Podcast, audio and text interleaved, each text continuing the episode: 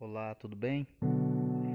A melhor sensação que tem é quando os nossos planos se concretizam.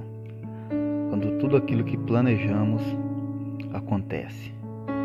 Mas quando fazemos algo que não dá certo, já entristecemos o nosso coração.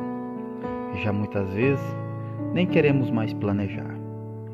Mas o texto de Provérbios 16, 9 nos ensina que é o Senhor que determina os nossos passos, é o Senhor que nos direciona.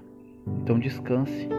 Se esse plano não deu certo, se essa porta não abriu, é porque Deus tem um propósito e Ele tem algo melhor para fazer na sua vida e para sua família. Deus te abençoe. Tenha uma boa tarde.